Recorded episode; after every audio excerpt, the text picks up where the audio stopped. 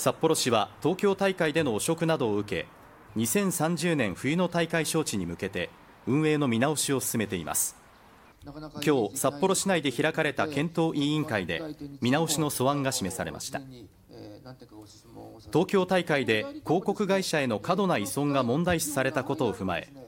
スポンサー選定についてはあらかじめ開示された基準に沿って有識者がチェックする委員会を設置することや理事の選考基準を公表することなども盛り込まれています。